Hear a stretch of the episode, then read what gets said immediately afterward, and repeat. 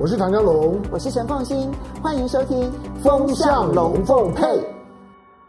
风向龙凤配，我是唐家龙，我是陈凤新，我来带风向，我来跟风向，因为你晕头转向。最近呢，全世界的风向呢，其实是很不一样的。台湾所感受到的风向呢，是防疫的整件事情越来越紧，让大家越来越紧张。但是全世界的风向刚好跟台湾吹的一点都不一样。欧盟现在在谈的是解封，美国谈的是如何脱口罩，然后英国、以色列大家在谈的是怎么样把国门给打开，所以你就会知道说，全世界跟台湾现在正在吹一个完全不一样的风向。呃，今天我们特别邀请了两位来宾哦，来跟我们一起来谈论。从国际看到台湾，再从台湾去看到全世界是如何看待台湾的。在我们现场的有黄奎博黄教授，你好。哎，主持人好，然后观众朋友大家好。另外呢，大家非常熟悉的赖一谦赖老师。主持人好，观众朋友大家好。好，所以呢，像我们刚刚其实特别提到，就是、嗯、国际上面吹的风向跟台湾吹的风向完全相反。嗯，我们。一个很明显的例子啊，欧盟前几天呢开会，他们讨论什么呢？讨论要正式的实施疫苗护照了，也就是他们要把国门打开了。只要呢这个各国的基础设施完成，这里面当然包括了电脑连线啦，这个护照呢如何的去刷这个护照，然后可以看得出来你是不是已经。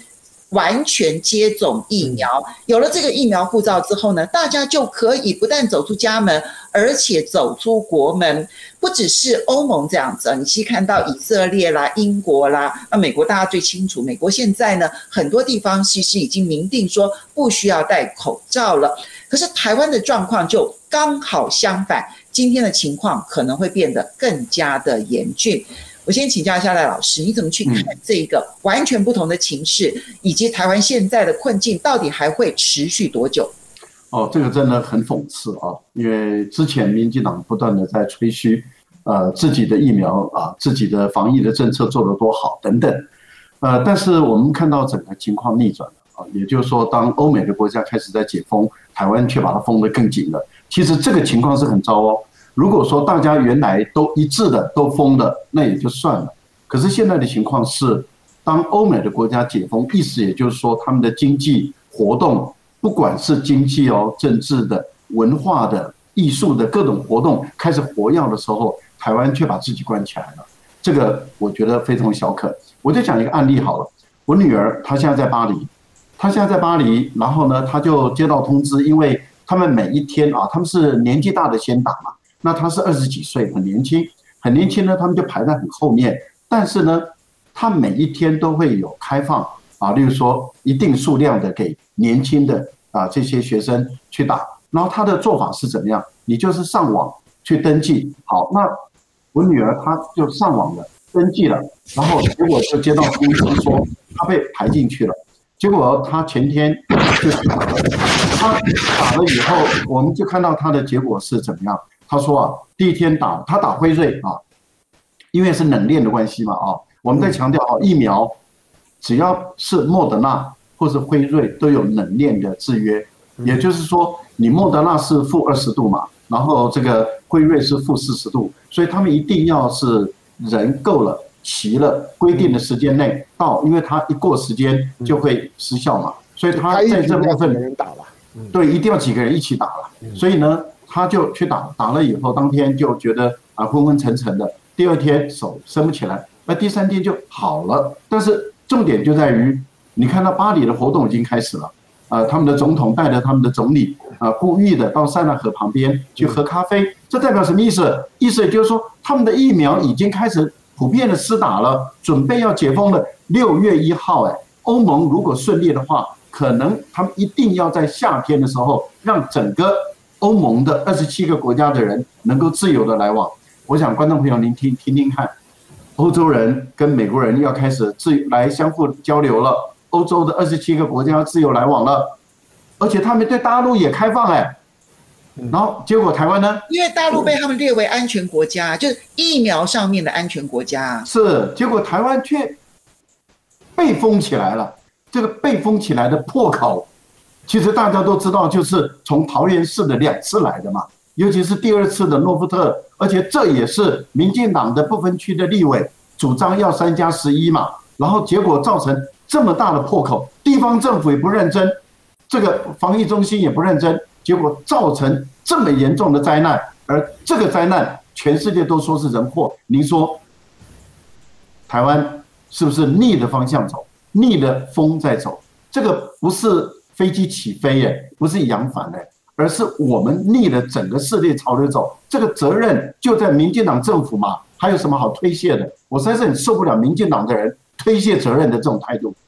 好，当然其实呢，现在台湾现在疫情很严峻，今天的数字我们还不晓得。不过现在看起来呢，疫情其实没有任何下滑的趋势，因为其实现在疫情看起来每一天控制在六七百这个疫情的这个数字量啊。它究竟是因为我们的疫情没有在增温呢，还是它受限于检验室的检验能量？我们其实现在是不确定的。因为如果检验室的检验能量在大幅度扩增之后，这个数字还是维持在六七百，那我们可以讲疫情现在是暂时被封锁在一个范围之内。可是如果检验能量扩增之后，还会再筛检出更多的人的话，那其实以国外的例子来看，台湾其实未来要忍受这样子的一个软性封城或者是自主性封城的时间，还有相当长的一段时间。我们来看一下，就是呢各个国家哦，其实最主要的解决方案看起来其实就是疫苗。我们现在把四个国家呢他们的这一个施打疫苗跟他们的确诊数的变化图，然后呢拿出来给大家看啊，一个呢是以色列。一个人是英国，一个是美国，另外是阿拉伯联合大公国。嗯，我现在因为我们都是透过在家里头连线哦，所以呢，我不太清楚说大家有没有看到这个图形哦。这个图形呢，很清楚的都可以看到，不管以色列也好，或者是阿拉伯联合大公国，或者美国、英国，都很明显的看到，随着他施打疫苗的比例越来越高，越来越高，然后呢，我们就会看到确诊的人数。急剧下滑，所以这边请教一下黄奎博黄老师，现在各国在拼的就是暑假。你看到欧盟设定的时间就是七月一号，你看到英国设定的时间是六月二十六号，你看到以色列设定的时间是六月一号，而美国总统拜登设定的时间是七月四号。现在看起来，我们会拥有一个跟全世界完全不一样的暑假。我们暑假可能会变寒假，好冷。就是经济活动很冷，真的，因为大家都自主性封城嘛。像我们最近应该大家都已经减少外出啊，特别是我觉得北部的朋友可能真的要考虑减少外出的这个次数啊。嗯，那我觉得这个拼暑假之前解封，当然是因为很多的欧美国家他们已经在前面封了蛮久了，或者是封了又开，开了又封，所以我觉得。人性上啊，特别是像欧美，他们相对，他们从以前就是一个迁徙的民族嘛，啊，然后就喜欢搬来搬去，到处看来看去的，所以被封了那么久，其实我觉得他们真的是蛮难过的。所以当然拼着说在六月、七月等等把它解封，这个对他们来讲不只是迎接暑假，呃，毕竟欧洲人本来就是去过暑假的，而且也是对他们的民族天性的一个解放。我突然想到一个故事啊。我在正大外交系念书的时候，有个老师，呃，赵国才老师，他讲了一个故事。他说，我们以前住欧洲的这个使馆很穷，所以呢，人家夏天欧洲人都去度假，我们怎么办呢？我们也不能每天开门啊，每天开门表示我们都来上班，那这这违反当地的这个习惯嘛。所以最后怎么办？只好把使馆门关起来，大家在里面打麻将，啊，就自己搓麻将，搓搓搓，反正我就不开门就好了嘛，你也不知道我去哪里。我们在里面自己打麻将过了一天，哎，就是以前就这样，那欧洲人就暑假出去玩啊，啊，所以我我觉得这是他们很很重要的一个解封的纪念。但是啊，我也想到，就是说世卫的干事长谭德赛，啊，他其实当然啦，这个提前提出警告总比没有警告好。他警告说，在今年的这个秋冬之际，好像又会有一次大流行，大家要小心一点点。我觉得他可能就是因为看到了欧美逐渐在解封，解封万一疫苗的覆盖率还不够，或者各位也知道嘛？有疫苗不表示你就不会得到这个 COVID-19。所以呢，说不定六七八月大家霍一霍之后呢，九月十月慢慢慢慢 下一波的疫情又开始了。所以我觉得他那样的一个市景是好的啦。那当然，当然我们也必须要希望说，当欧美的经济好，理论上台湾的经济会跟着好，这对我们是很重要的事情。所以希望不要有这个今年秋冬的另外一次的大流行啊。那刚才我想很快谈一下，我们刚刚一开始提到这个台湾现在是逆风嘛，我我也想到了，就是说，呃，我们应该逆风高飞嘛。但是呢，我们的这个疫苗施打的这个数字图啊，因为我没有看到那个图，我们数字图基本上是趴在地上，现在大概就一趴上下了，还真的是趴一起趴下去。零点七，对，零点七。那有有，我看到外面有些讲一点多一点点，但是不管怎么样，都是世界敬陪末座。但是我觉得，如果我们政府再不好好抛弃这些政治意识形态的话啊，逆风高飞的机会可能会变成逆风高挥。就是我们，我刚没有说马总统以前不小心讲错，但逆风高挥就是逆风把它糟糕了，而且搞得灰头土脸。逆风高挥，我不希望台湾会走到那个样子。好，所以香龙，其实你看到现在全世界跟台湾的这两种境况啊，刚好形成强烈的对比。当然，全世界能够开国门、开家门，其实跟那个打疫苗都是有很大的关系。所以现在对台湾民众来讲，就是给我疫苗，其余免谈。但是。我们也看到说，其实很多国家要取得疫苗是困难。如果你不是自主生产的话，就中国大陆自主生产，美国自主生产，欧洲好歹也有几个厂，比如说像我们最近这个运过来的莫德纳，其实它是在瑞士生产的啊。所以我们为什么从卢森堡起飞，然后来台湾，就是因为它是在瑞士生产的。所以欧洲也有一些生技大厂在自主生产，所以他们其实。无论如何，还可以拥有他们自主取得疫苗的能量。其他国家如果要取得疫苗的话，其实你看到说，要不就是我提前超前部署，要不就是呢，我动用国家最高层的力量。你看到菅义伟，他最近跟欧盟的领袖开高峰会，他的重点是什么？就是你欧盟要卖疫苗给我，现在欧盟就答应卖一亿剂的疫苗给。这个日本要挺日本的东京奥运，所以所有国家取得疫苗只有一个方法，就是想尽办法动用你的外交所有的力量去争取。只有台湾是不一样的。台湾当然，我们我们没有人去检讨我们的呃，除了防疫指挥中心之外，还有我们驻外馆的一些的官员们。我们驻德国是有人的啊。我们住英国是有人的，我不知道为为什么有疫情的时候，这些平常很活跃的这些驻英国、驻德国、驻日本的这些伟大的大使们，突然都变得很沉默，都都不讲话。我不知道他们在干什么。疫苗这件事情，其实大家每每个每个国家，如果你发现疫苗施打率不错，不是他生产疫苗，你发现大部分的国家呢，都是因为他们发挥了就是百货公司周年庆扫货的精神。就是拼命去去去扫货，到各个地方去扫货，把货尽量先扫扫进来，管你价钱多少，那能够要能够抢的，我先抢到放进了我的我的购物车里面。你发现大部分国家都这样做。以我们刚刚秀出来那几张图表，你留意一下那几张图表，他们打的疫苗都不一样。比如说英国，OK，英国打的是他自己的 A A G 疫苗为为主。对。那你看到以色列，以以色列是全世界最大的 B N T 的实验场。那你看到美国美美国就比较复杂了，它有它的江江森江省，它有它的莫德纳为为主的 BNT 都还不是主流。那换来说呢，每个每个每个国家打的一样。那那你看到的阿拉伯联合大呃大公国，它主要是打大陆的疫苗。它其实每一个国家的疫苗都有，它既有俄罗斯的疫苗，也有中国大陆的疫苗，它也有。BNT 疫苗，它同时也有这个 AZ 疫苗，嗯嗯、没有错。所以当他开始打中国疫苗的时候，因为中国疫苗被认为就是说，虽然虽然它的它的保护力的绝对数字不像是莫德纳这么高，可是它被认为安全性比较高。嗯、那刚刚的叶刚刚这个这个赖教授提到了，像是只要是冷冷链的疫苗，它的副作用都比较强。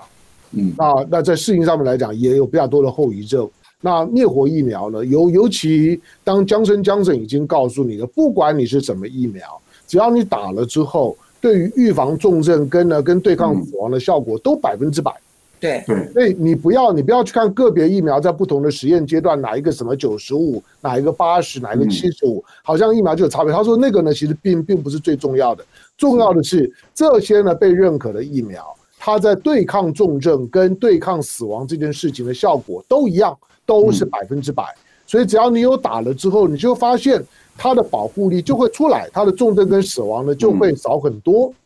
那现在我们我们走到走到今天，我们必须要重新认识，就是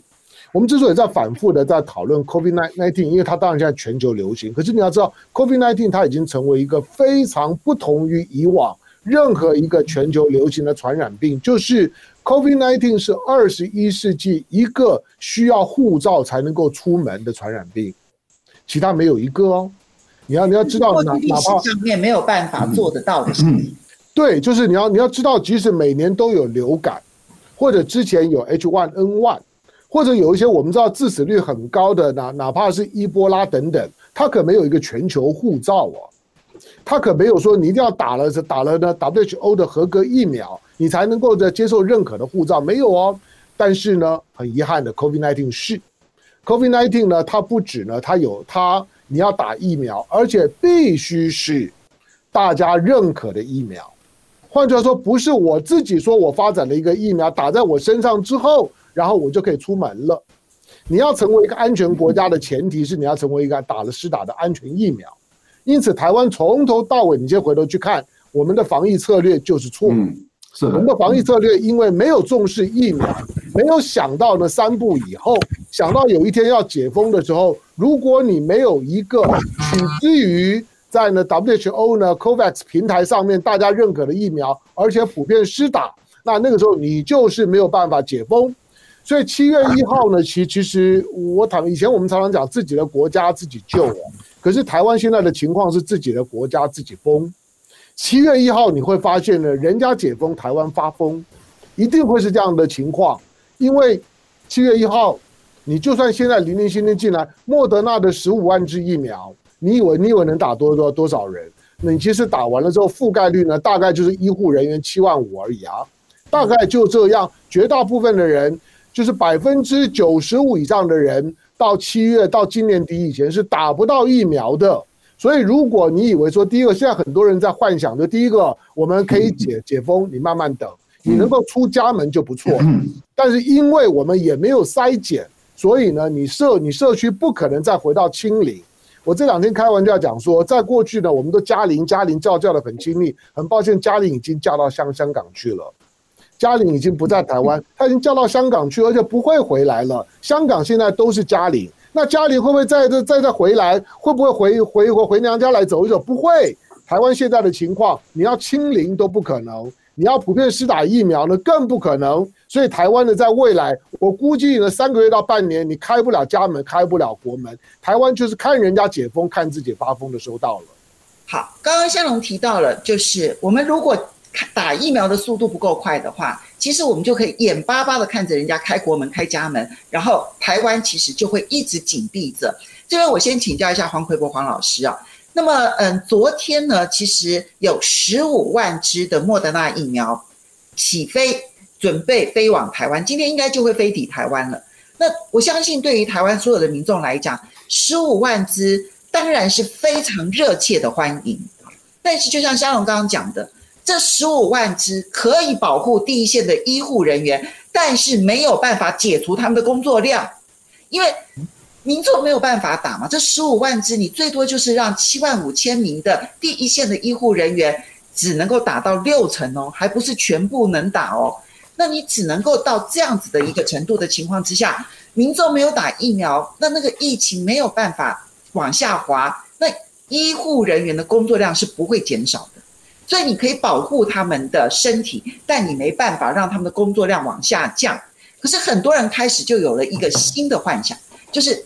莫德纳疫苗，诶，美国的疫苗，所以这一定就是拜登那八千万支准备要向全世界释出的疫苗当中的其中的一部分。错，很多人就会觉得说，这个就是拜登要送给我们的。胡说八道。黄老师，你觉得呢？我我觉得啊，这个自己的疫苗自己买啊，所以呢，这个疫苗理论上应该就是我们跟莫德纳下单的五百零五万支里面的其中一部分。嗯，当然它的，它为什么昨天上飞机啊？有可能啊，有可能是我们正好遇到了这个 timing，就莫德纳正好要出这个货，这是第一个可能。第二个可能当然就是我们的政府啊想办法跟莫德纳的这个总公司或者是或跟他们讲说，我们台湾现在问题变比较严重了，我们医护的疫苗都不够，你至少先出一点给我。所以十五万等于是个零头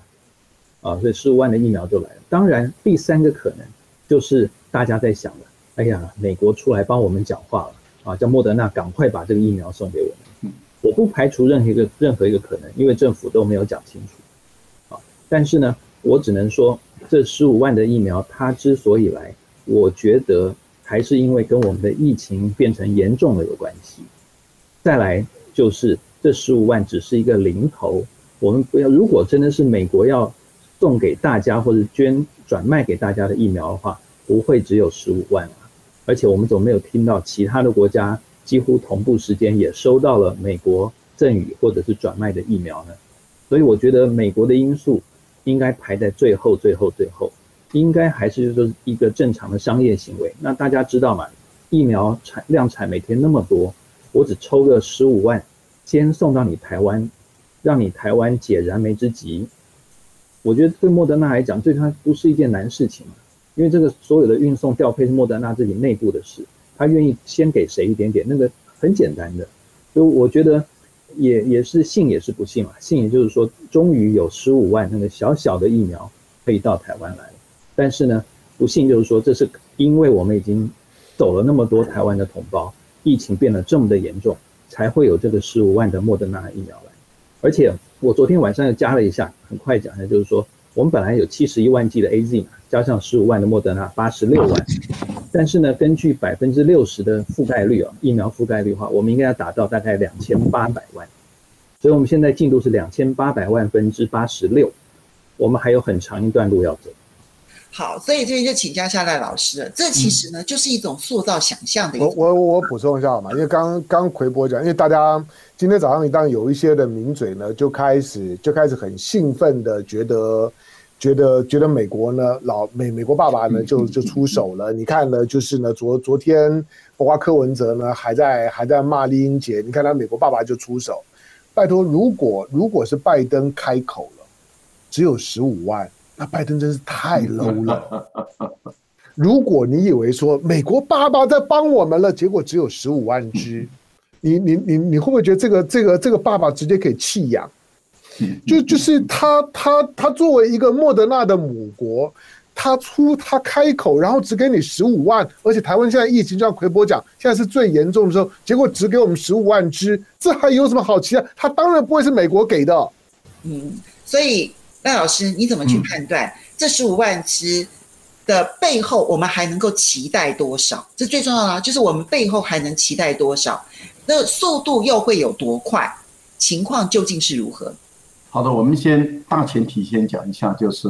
民进党的疫苗政策真的是一个很大的、严重的错误。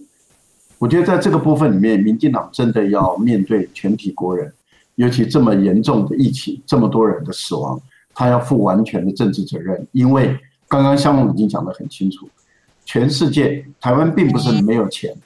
台湾很有钱，台湾的外汇存底这么多，所以台湾本来在第一时间。就应该要抢疫苗。那有很多的国家，它是用投资的方法去掌控有疫苗的优先权；有些国家是用更高的价钱去先买断或者买大批的疫苗。当你的疫苗足够量，你后面的疫苗就很好去谈判，你就可以把后面的疫苗谈更低的价钱。这本来就是一种商业上的一个一个措施跟谈判的策略，但是民进党都没有这样做。民进党，我很明显的看到他在图利个别的厂商，在涉嫌炒这个股票，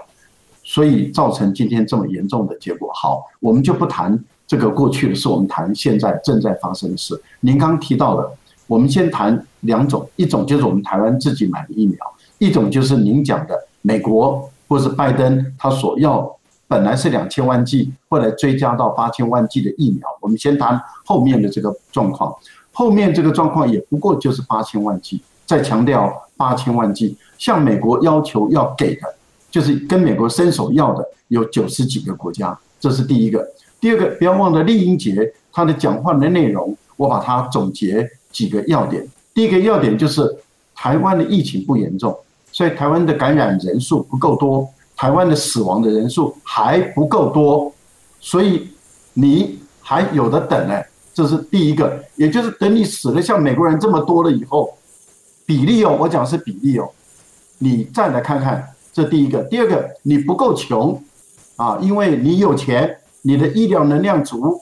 所以你死的人不够多。你有钱，你的医疗能量能能量足，我是定出了这几个标准，定出这几个标准，我再来排优先顺序。但是这个标准还没确定，我再强调。这个丽英姐讲得很明白，说我们是朝这个方向来定标准，但是这个标准还没确定。既然没确定，何谈八千万剂的疫苗的分配顺序？所以台湾如果有一些名嘴要把这个十五万剂的莫德纳疫苗跟美国拜登的八千万剂疫苗把它挂在一起，这个简直是要不就是低智能，要不就是胡说八道，要不就是。为美国人、为民进党的整个错误去擦脂抹粉，其心可诛啊！真的是坏透了。原因很简单嘛，我刚刚讲的，美国到现在标准没确定，标准确定以后，他就必须要把向他要疫苗的这九十几个国家开始按照这个标准的分数配分，配完了以后就开始排顺序，排完了以后再根据你人口的比例跟你的情况，然后配给你多少疫苗。美国人的作业方式在这个部分里面，我相信奎博更熟悉。这个是美国人的一种标准。但是目前来讲，我们在强调，丽英姐的讲话透露出官方的明确的讯息，美国连标准都还没有定案，那更何况送给台湾疫苗？这是，所以我这一开始我就支持香龙的第一反应，错，对，没错，这就是错误的、胡说八道的这一些名嘴。好，第二个我们就谈来的疫苗。我想，观众朋友，如果您还记得二月份的时候，民进党是不是很高调的、很兴奋的跟大家说，我们买到莫德纳疫苗了，有四百万剂、五百万剂，而且呢，他们在年中要送到台湾来了。现在已经五月下旬了，再来就六月了，年中了，你莫德纳要不要违约啊？嗯，你要不要违约啊？因为那个年中就会送来这些疫苗，就卖给我们疫苗这件事情。是莫德纳总公司，他们其实官方的声明稿里头是有的。是的，而且是白纸黑字写在那个上面，而且是整个全文登的。所以民进党不要再说谎了，这个就是莫德纳的那批疫苗，而且我估计莫德纳还没有办法准时的把我们的全部的疫苗送进来，所以他才零零星星的先给你一点，给你一点，表示他正在履约中。也就是说，我们要的，例如说四百万剂或是五百万剂，莫德纳不会一次全部给你到位，而他是正在履约中，所以你也没有办法告他。他因为你的合约没有写得很清楚，说你几百万剂的疫苗在七月或者在六月三十号当天以前，你全部都要送到台湾来，你也没有跟人家这样谈判啊，你没有这样谈的情形下，模模糊糊的写一个年终，而且你没有写。全部要如数到齐，我觉得在这个部分里面，坦白说，这些政治责任都应该要一个一个去追究的。还有什么好吹嘘的？我们两千三百万人呢，我们至少要四五千万剂的疫苗呢，十五万剂疫苗是零星啊，是，我怎么讲呢？零头啊，那是零头啊，杯水车薪，杯水车薪啊。我觉得在这个部分里面，民进党不要再糊弄台湾人了。台湾至少要四五千万剂疫苗。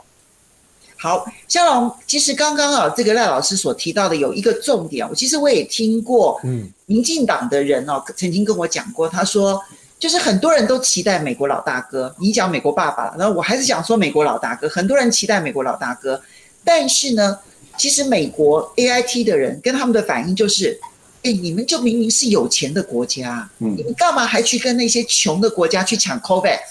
对，就连台湾去参加 COVAX 这件事情，美国也觉得说，你们还等待 COVAX 分配疫苗给你们，你明明是有钱的国家，你们可以去自己买疫苗。所以刚刚赖老师讲的就是 AIT 透露了一个很重要的顺序，那个顺序，第一，你的疫情严重程度，其实说穿了就是死亡人数，对，以及你的医疗可以支援的情况，然后最后一点就是。你的富裕情形，这三个指标，台湾都排得很后面，所以要期待美国这件事情，其实它是一个政治操作。可是这个政治操作如果失落了，其实民进党应该会受伤更重。他们为什么还要这样子操作下去呢？好，第一个，我觉得我们这两天因为都在谈丽英姐的讲话，但是我觉得丽英姐因为她人要离开了，她其实对于台湾的现况跟未来的怎么处理疫情，我认为她她并没有太关心这这这这件事了，所以她的回答我觉得很空洞，甚至于可能跟如果如果她现在还是现任者或者刚到任的，我认为她对这个疫情的理解就会不太一样。好，那丽英姐的丽英姐的讲法，当然从我们对疫情的认识来讲，可能落差很大，因为台湾在过去一年多只累积了一千两两百例左左右，这一千两百例绝大部分都是这都是境外移入的，本土病例非常少，但是现在呢，短短的十天呢，增加了呢三三四千例，但是这三四千例大概四千例左左右，这四千例里面绝大部分都是本土病例，境外移入的非常非常少。它是完全相反的。第二个呢，重症率呢已经开始上来了。第三个呢，死亡率已经是两位两位数了。这当然很迫切。有一些的有一些道理是对了，就是你你很有钱啊，你去买啊，你干嘛要越来越来跟大家要用用抢的呢？坦白讲，现在是有很多要，那因为因为民进党把疫苗的疫苗的市场限缩的非常小啊，因为。那是因为我们把疫苗市场就是限缩在除了莫德纳以外，我都不要，因为连 BNT 都不能要了。全世界你其实可以叫得出来的疫苗，老实讲就只剩下莫德纳了。AZ 疫苗在台湾也并没有很受欢迎啊，进来了一些。因此呢，以台湾的政府来讲，他把疫苗的采购的视角已经限缩的非常小，所以不是有钱就能够买。台湾当然有钱啦、如果台湾对疫苗的选择开放一点，COVAX 平台上面的我都可以选择，那我相信台湾就可以买到很多疫苗，而且很快就可以买得到。大陆的国药也好，BNT 也好，我相信早就进来了。但是因为限缩的很小，所以只好呢，一切呢都都是要证明，就是说美国爸爸是爱我的。我我我我觉得大家都不要去太低估，就是说疫苗采购、疫苗政治这件事情。就是疫苗，疫苗这件这件事情是是两个政权之间交换信物的时候，是你要证明你爱我，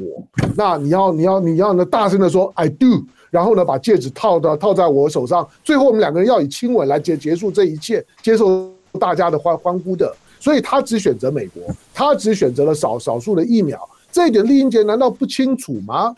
他根本不不是有没有市场我们能买得到的问题，而是我把我自己的市场切到很小的一块，只有你，我我只要你的承诺。因此，美国的美国的疫苗是最后呢，民进党最终的救赎，也是民进党在赌到底呢，我能够拿到美国的疫苗，他就开始做大内宣。美国美国爸爸是真的爱我的，我我们是相爱的，除此之外的爱他通通不要。所以你觉得是？民进党政府刻意的把疫苗的采购范围缩小到极小，除了美国爸爸的疫苗之外，谁都不准买。除了自己生产的疫苗跟美国爸爸的疫苗，什么都不要。是因为这个样子，所以对于美国的这一个所有对疫苗要不要卖给台湾的所有的反应，才会那么激烈。我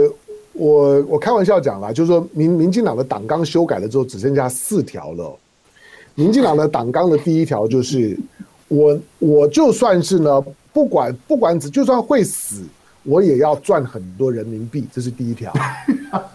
第二条呢是，就算我会死，我也绝对不打大陆的疫苗，这是第二条。第第三条呢是 BNT 呢对对疫苗对病毒是很有效的，这我知道。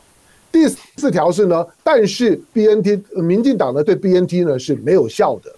因此呢，它一方面就 BNT 呢，虽然大家是我说 BNT 是全世界第一款得到美国 CDC 也得到了 WHO 认可的疫苗，去年的十一月底就认可了，它是第一款，而且呢是 mRNA，大家认为呢，虽然打起来副作用比较多，但是可能呢，大家认为呢，保护力，你看到那个百分之九十五，你就很心动嘛。所以你就会觉得那个百分之九十五，一般老百姓看到就很开心。所以呢，我要买，我要，我要，我要买买，就是说这种的新新款的疫苗。可是当他是当他是中国大陆的复兴代理，中国大陆自己并没有接受 BNT 啊。复兴虽然付了付了权利金，取得了代理权，可是大陆并没有接受 BNT。BNT 是大陆自己不打的，香港可以打，大陆内地是是不打的。可是呢，只是因为他是大中华区的代理，好像你跟复兴买了，就承认自己是大中华区，好像你跟复兴买了，你就是着了着了北京的道。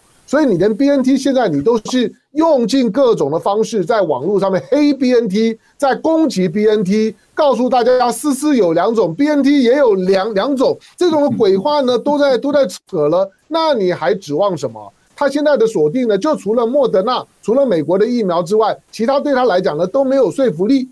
也许大家会说，那 AZ 啊，AZ 有进来一些，我告诉你，A AZ 接下去恐怕呢连民进党都会开开始保留。为什么？因为 A Z 现在亚洲区的 A Z 几乎都从韩国来的，嗯，从韩国来的 A Z，你知道韩韩虽然是韩国代工的，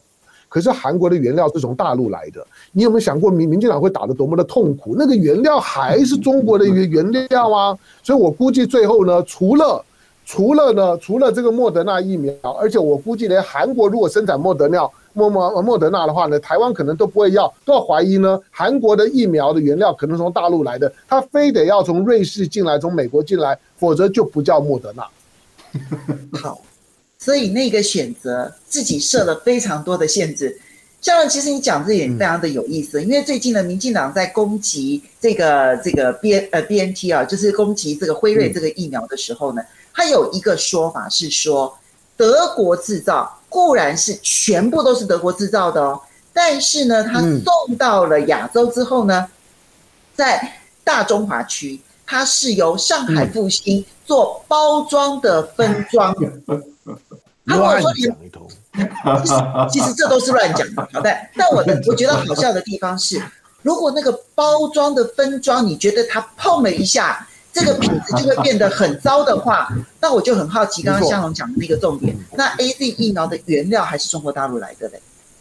那原料比较重要，还是那个外包装比较重要呢？我觉得大家可以思考一下。不过接着我们来看一下这个表格哦，这个表格呢是呃新加坡的《海峡时报》呢在昨天他所整理出来的。好，他这直接就讲说，说是全世界现在每一个国家都在。努力的希望让自己很快的能够群体免疫，当然群体免疫每一个呃专家他所设定的标准都不一致，比如说有一些呢设定的是百分之六十，那海峡时报呢它设定的比较严格，它设定的是百分之七十五。你可以看到现在如果就人口比例完全接种，我们用完全接种只打一剂不够，如果是需要打两剂的话呢？就必须要打完两剂才叫做完全接种。那像娇生娇生呃娇生呢，它是只打一剂的，那当然打了一剂就完全接种。你可以看到比例最高的，目前人口比例最高的是以色列，百分之五十八点四。其次呢是呃这个呃英国，英国百分之四十六。第三呢是美国百分之四十四点九。第三第四名就是新加坡百分之二十九点九。那么现在要拼群体免疫，他们还要花多少时间呢？以色列的情况很特别，因为以色列现在呢，施打的速度变得很缓慢，他们现在一天只打四千多剂，所以呢，新加坡海峡时报说，按照你这样的速度，大概还要花二十二个月。啊，不是说他们现在打的打的比例不高，百分之五十八，很多人认为已经接近群体免疫了，但是海峡时报是用百分之七十五啊，所以呢，他认为你可能还要二十二个月。那么美国估计是。英国估计两个月可以达到群体免疫，美国估计是四个月，然后呢，新加坡估计也是四个月。你看到他列出了台湾，台湾现在如果想要按照目前的速度，一天打一万三千剂，要达到群体免疫，诶，那老师你不要笑，一万三千剂其实确实是已经是一个。我们全面施打，呃，努力施打的一个一个数字喽，一万三千剂其实已经很多了。我们估计还要再花七点四年，才能够群体免疫。我们都疯了。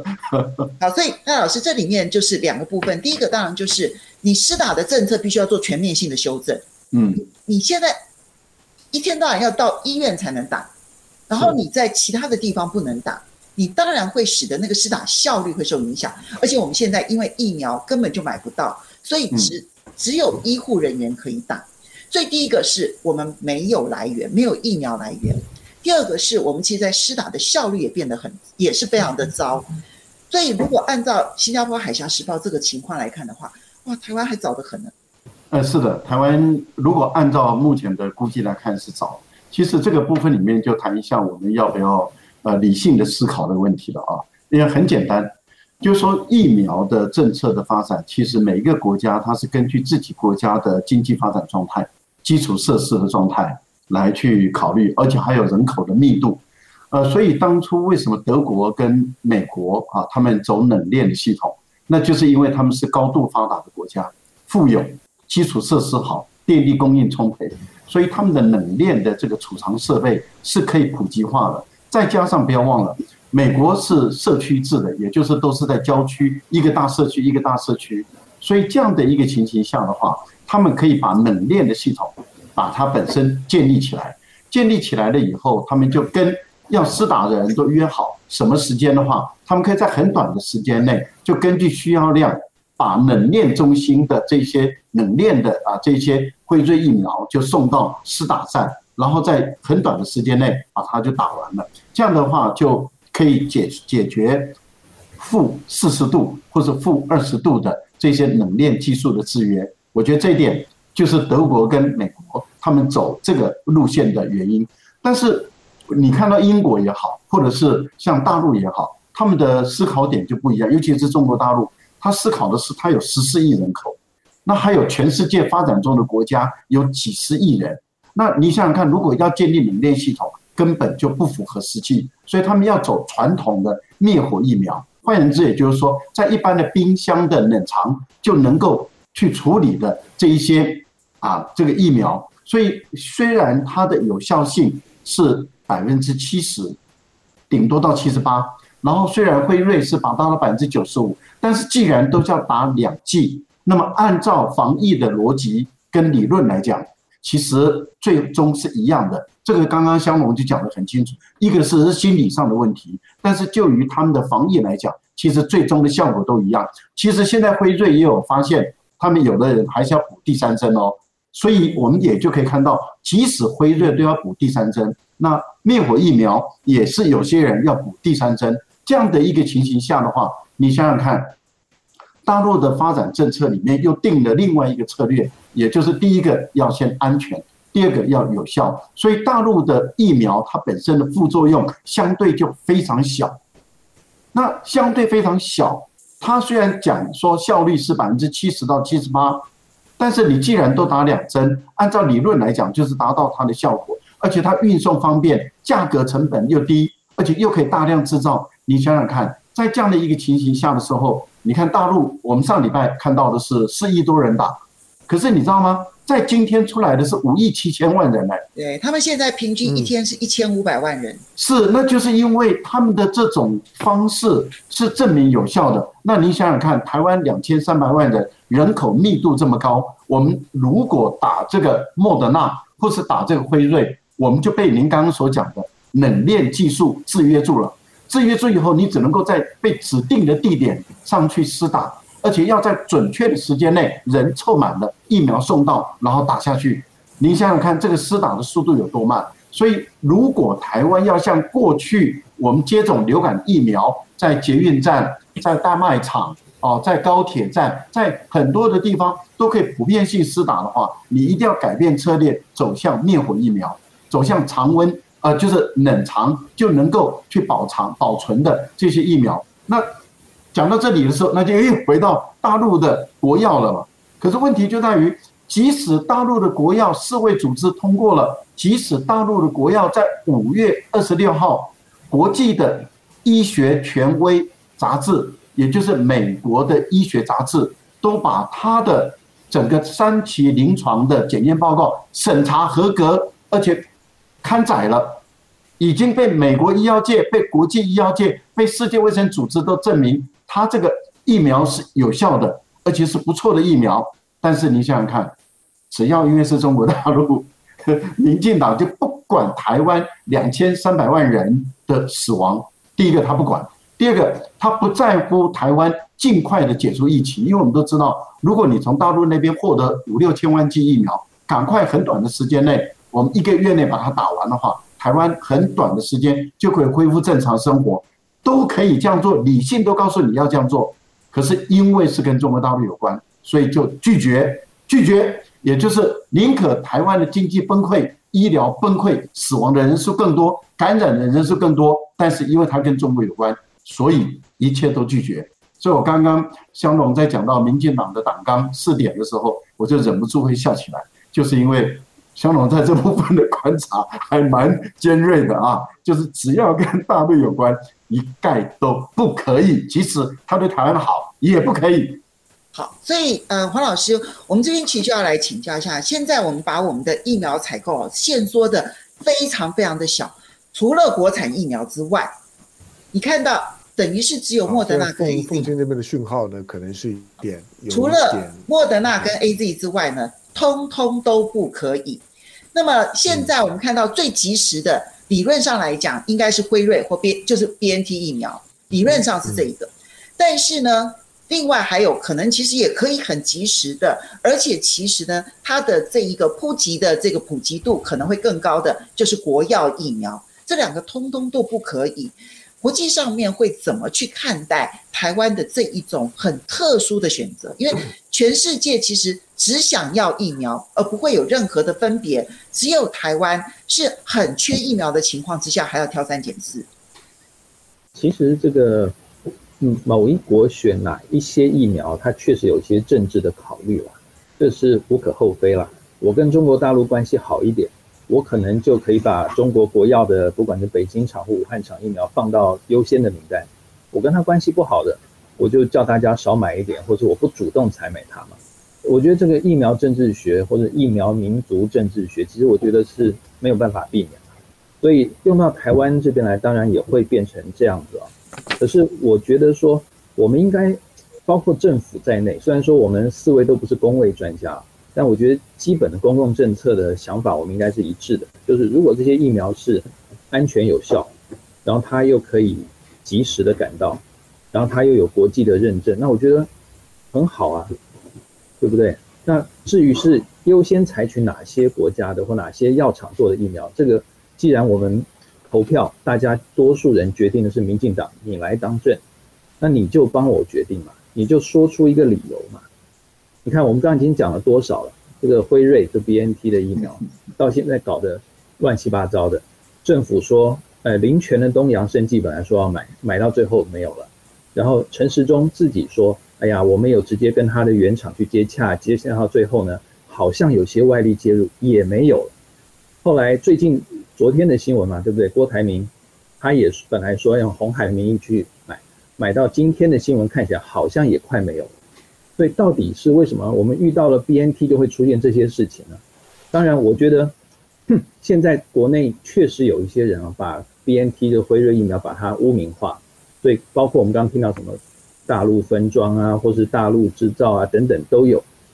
我我觉得很好笑，就是说，我没有看到民进党政府努力去查这一些假消息的人、造谣的人。那 BNT 被他们这样搞，搞到最后会变什么？辉瑞 BNT 搞最后变成 But not Taiwan，BNT But not Taiwan，就它全世界很多地方都送，但 But not Taiwan，因为台湾收不到买不到。那这个其实 我们真的是在很急需要疫苗的时候，政府应该要想一想，如果有国际的认证，那政府应该告诉我们为什么某些他就要，另外一些他就不要。你把它讲清楚嘛，你总不能永远都像陈时中讲的说，哎呀，他们打的我不放心。那你不放心，举出一些例子，说服我们说为什么你不放心？有例子，我们来看嘛，大家就就理论理，我觉得这是很重要的事啊。那另外还有就是说，像我们国产的疫苗，当然我们刚一开始节目一开始就提到了，包括我们在国外正常的旅行，呃，其实是很有没有接种疫苗很重要。可是呢，因为我们国产的疫苗，如果它真的没有经过三期的这种认证，我觉得它真的很难受到国际组织的认可，还有各国政府的认可。到时候难道我一年要打两次国产的疫苗？我要出国的时候，哎呀，A Z 来了，我再补打两针 A Z，我全身上下都是疫苗啊，对不对？这种混打是要经过实验的，因为这种混打会不会有副作用？其实这件事情在公卫在整个的疫苗体系里头，其实还有还有不同的意见的。而且我们看到了，现在是说 A Z 跟辉瑞好像有人说可以混打。但是呢，我们国产是另外一种制造的方式，然后国产的可不可以跟 A Z 或是跟辉或是跟莫德纳混打，其实不知道哎，所以真的我们就变成一个很大的试验场，所以我觉得对于我们，对啊，我们都可能有这些出国的需求的人来讲，这些疫苗的政策不跟国际接轨，这个都是台湾长期以来的通病。我觉得民进党啊，我个人猜测啊，他之前只是在赌运气，就是说。我就赌到疫情在台湾不会发生，我用这种决战境外的方式，也就封锁边境了，你所有都给我挡在外面，我撑撑撑撑到国产疫苗出来，大家打国产疫苗，反正国人大致上大致打了疫苗没事了，大家对我的怨言就少。但是呢，好死不死啊，就在大概快两个礼拜前，疫情突然爆发，让民进党的如意算盘就打坏掉了。当然后面有没有一些政商的勾结啊这些，那我们就无从得知。但是我觉得。这个也算是上天给台湾执政当局的一个警告，不要侥幸，该做什么赶快做。好，香龙，你去看这个疫苗政策，我觉得现在呢，民进党的疫苗政策呢，现在已经变得更加单纯了。那个那个单纯就是呢，只要高端，只要莫德纳，一点点的 AZ，然后全面攻击丑化 BNT，就是目的要让。台湾的民众不敢去打 BNT，不对辉瑞 BNT 有任何的期待，然后用这样的方式，希望能够度过这一波的难关。你觉得他能够成功吗？呃，他能不能够成功？我觉得困难度是很高的，就是看多少时间了。这个是一个一个时间成本的问题。如果你撑得很久，你说明年我们会拿到足够的疫苗，我我相信明年是有机会的。可是，就像是就像是柯文哲或者侯友宜在讲的，你要我等到八月啊，那我那会死很多人哦。就是现在，现在大家已经不是说我我在未来的某一天，in in the long run，我们一定可以拿到疫苗的。但是现在时间很迫切了，如果现在没有疫情，那我就慢慢跟你等。可是现在疫情已经爆发了，连医护都不够了，大家在抢，柯文哲都告诉你，我台北市剩两支了。嗯，那怎么办？我当然要赶快拿到疫苗。那因为你对疫苗有有偏见，即使前天大陆的国药疫苗已经完成了三三期认认认证了，它的三期都已经出来了。好，那三期三期出来了之后呢，就说呢，有有效覆盖百分之七十几。如果你两剂的话，那以它的以它的实验对象，以它灭灭活的情况来看，我觉得它的它的普遍适用性是非常高的。对第三世界国家来讲，以后看到国药大概会很安心。会觉得它会是一个便宜又好用，而且呢，在运输、施打都很方便的疫苗。那你不要，好吧？你说那个是大陆做的，可是 BNT 的疫苗现在就很尴尬。BNT 的疫苗除了复兴以外，BNT 严格讲，严格讲它是美国疫苗。嗯，虽然是德国的技术，可是 BNT 的德国的母厂，因为它没有钱，所以整个 BNT 的疫苗的发展，它为什么挂辉辉瑞？因为辉瑞有有钱呢、啊。嗯，所以呢，辉辉瑞呢就告诉你说，好，那你那你就你就出出技术，那我干什么呢？我帮你来来找找找临临床实验，所以临床实验是辉瑞负责，同时辉瑞呢也实验的钱才是最大量的钱，没有没有错，就是说因为那个花很多钱，BNT 呢是一毛都没有出啊，BNT 本来要出的那一那一半的钱都是辉瑞先帮他垫的，都是等到我们的疫苗赚了钱，你再慢慢还我，所以呢，严格讲，现在的你能够打到的疫苗虽然是德国做的。但其实它是美国疫苗，那同同时呢，这个疫苗本身除了很遗憾，就除了大中华区以及德国跟土耳其以外，其他呢全部都是呢美国的美国的辉瑞直接代理。台湾当然如果说今天总代理是辉瑞，我现在台湾就打得很很高兴，就不会有一大堆的网军呢出来呢去丑化、去攻攻击、去污名化辉辉瑞。老老实讲，就是 BNT 的疫苗有有什么问题？去年到现在为止，辉瑞都被都被吹捧的要死啊！它毕竟是技术先进，而且是第一，而且是第一次经过美国 CDC，它是美国 CDC 认可的疫苗，你要黑它什么东西嘛？所以你就能绕过 CDC 的，就乱成功。WHO 第一次认可的，对。然后以色列是在美国 CDC 一认可了之后，他就立刻引进，他根本不需要自己内部再做任何的实验。没错啊，所以大家都知道，今天呢，今天全世界唯一在全力黑黑 BNT 的，就是台湾的民民进党啊。就像是去年在黑谭的谭德赛，今年黑 BNT，那个逻辑是一模一样的，沾到一点点的跟中国有关的，我全力的黑你，让台湾人都要产生恶感，这种莫名其妙。我我刚刚讲了以呃以色列今天，你有没有看到以巴以巴战争呢？这样停火了之后呢，巴勒斯坦很高兴，以色列也很也很高兴。可你们看到那个画面上面有不一样，巴勒斯坦很高兴啊，巴勒斯坦很高兴，出来跳啊跳啊叫啊叫啊，但大家都戴口罩。可是呢，以色列叫啊叫啊跳啊跳，都都上街去喝咖啡，都没有戴着戴口罩，为为什么？它就是全世界最早的最大的 BNT 的实验场啊！你有没有看到看到香港？香港现在从三从从旅游的管制三级降降到一一级，香港都都解封了，香港一个月都加零加零，我说加零都加到香香港去了。香香港现在呢，现在已经已经已经他的 BNT，他拿到了三百三十万剂的 BNT，他打了一百二十万剂。人家你如果是 BNT，老实讲，你还你还不是光跟他买的，你知道他是怎么打的？他是人家辉瑞在香港的街头设很多的注注射点，你约好了去那个地方打。那台湾你你如果跟香港，就算香港就愿意卖你，你还不见得能够打得了。就是你如果一旦跟复兴买，到底谁来这个地方设站帮你打？他不是一般的医护呢就能够很安全施打的，他确实是有这方面的问题。不过关键终究是在你民进党，因为把自己的疫苗限缩的已经非常非常的小的 COVAX 平台上面的，众里寻他千百度啊，莫回首啊，依然还是在灯火阑阑珊处，就就只有莫德纳，顶多现在等等看江江生江省而已，那你就慢慢等吧，台湾人的命就只好跟民进党慢慢耗。其实呢，我们刚刚虽然在讲说现在辉瑞其实就是 BNT 呢有疫苗是可以买的，但是呢，我要在这边先。透露一个讯息，大家知道去年有编特别预算，编了特别预算，那里面当然包括了很多的防疫物资啦，还有包括了一些纾困啦，也包括了疫苗采购。嗯，我们都觉得我们现在疫苗很少，对不对？但是根据这个行政院送到立法院防疫特别预算执行情形，它的疫苗采购的钱全部花完了，全部一百一十五亿。全部，当然这里面呢，已经付出去的其实是少数，大部分是叫做预定。那也就是说，他已经预付了，他已经签了很多合约要去执行了，那钱已经花完了。所以你现在在说我要去买这个疫苗，买那个疫苗，他会想尽办法来阻挡你，因为现在我们的预算其实已经被执行完了。嗯，这点是从四月份的时候的那个报告里头就可以看得出来。好，那么最后我们其实有一个很小的话题哦。这一切是不是美国老大哥都早知道了？好，我们现在来看呢，就是美国呢，其实早在今年的四月二十二号，请注意这个时间点很敏感，因为四月二十二号就是刚刚开始有华航机师破口的时候，结果才有一两个华航机师的破口，就美国呢，CDC 呢已经把台湾从最安全的第一级降到。建议如果非必要都不要去的第三级，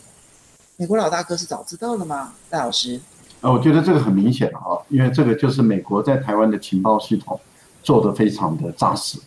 也就是说，美国在很短的时间内就掌握了很充分的资讯，因为你知道，一个国家要对另外一个地方啊，或者是你要把它的旅游升级啊，这个基本上来讲不会是一个友善的行为。通常会被解读成为哦，你对我是不是有什么样的意见？你对我的这个啊卫生公共卫生条件呐，或者是我的安全呐，或者是我的治安呐，或者是我的社会秩序啦啊，或者是我对人身啊的安全的保障有有意见。所以一般来讲，通常我们都知道，旅游升级基本上来讲都会很慎重。那很明显的就是美国，我觉得他们的情报在第一时间就已经掌握到台湾的防疫破口了，而且台湾的防疫这个破口而且很严重。所以他们很短的时间内，你可以看到，当这些情报送回去了以后，他们马上就进行评估，评估完了以后，经过卫生单位确认了，然后再送到他们的旅游，然后就由透过外交系统，然后就发布提高这个旅游警讯。但是他们很低调哦，他们在网站上是对美国的国民，也就是你要到台湾来的，我就要提醒你，因为台湾的旅游警讯已经提升到第三级了。但是你看他们在新闻上就低调处理，可是这个部分里面就代表什么意思？代表也就是说，因为美国有相当长的一段时间都是用台湾这个范例来去否定中国大陆防疫的成功嘛，也就是说，他们要用台湾说，你看台湾是民主的，一样可以防疫成功，然后要否定大陆的治理能力，他们一直是这样。可他们知道，如果台湾这个破口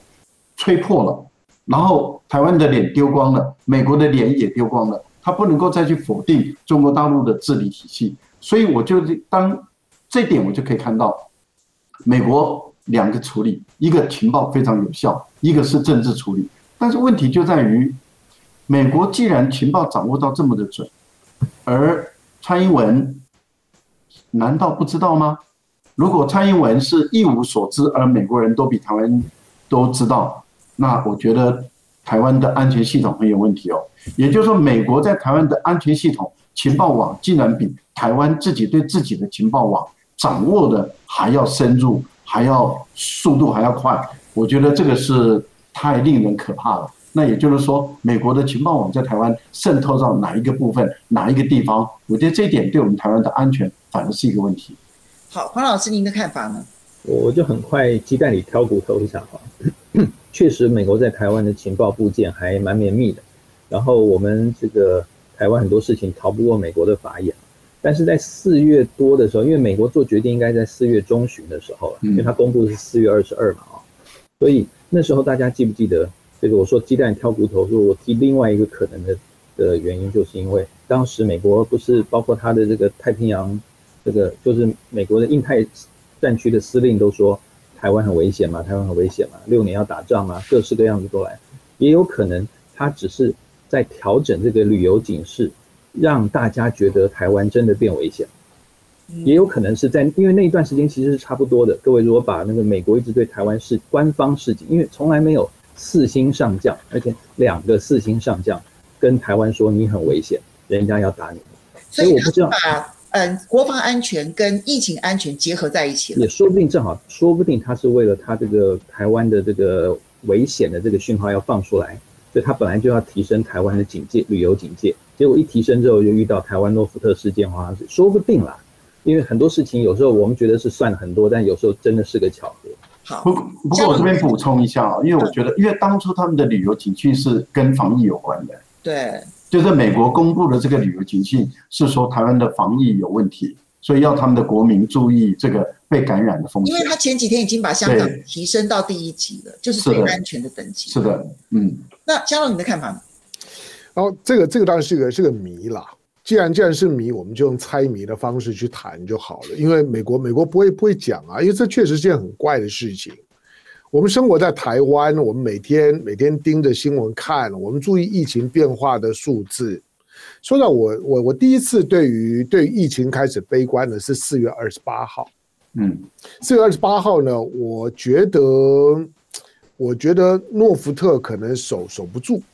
我我认为就是它有扩散的危机，所以我到四月啊四月三十号的时候呢，我我就讲说，可能社区边缘已经被被感染了，那是四月三十号。对，那美国是四月二十二号宣布，那就像那奎博讲的，那个起码要一些的行政作业，所以他最少在四月中他就已经了已经了做了判断，那他凭什么判断？四月中的时候，说在你回头去看新闻，你看不到什么的东西啊？是。你根本看不到什么的东西。你要知道，五月一号五一长假，我们都还在狂欢呢。四月中的时候，我们我们都还在封妈祖，你你知道吗？就是台湾的疫情指挥中心呢都没有特别的警告，所有的政治人物都还在蹭妈祖呢。所以，那你美国是怎么知道的？除非他对妈祖有偏见。就是他觉得大家都在蹭妈祖，看起来是有危险。结束了，香龙，你要给我知道了。总而言之呢，就是美国的美国的这个反应是很怪的。我认为背后有一些故事，我们不知道。但是最少他证明丽英杰在这方面做做的就不错。但是呢，你真的跟他要疫苗的时候呢，他就不理你。好，今天呢，从国际的角度，然后去看台湾现在呢目前所发生的现状，你或许更能够感受到当。每一个地方的风向吹的是不一样的时候，嗯，其实对你我的生活产生那么大的冲击，嗯，要非常谢谢大家。我们今天呢是第一次，我我们大家都在家里头，对，看到那个背景全部都是虚拟的背景，这样。我是真的，对，各自在家里头，然后用连线的方式啊，希望能够陪伴你度过这一个小时。未来的周末，其实也请大家要好好保护自己了。对，嗯，我们下礼拜再见。拜拜。拜拜。拜拜。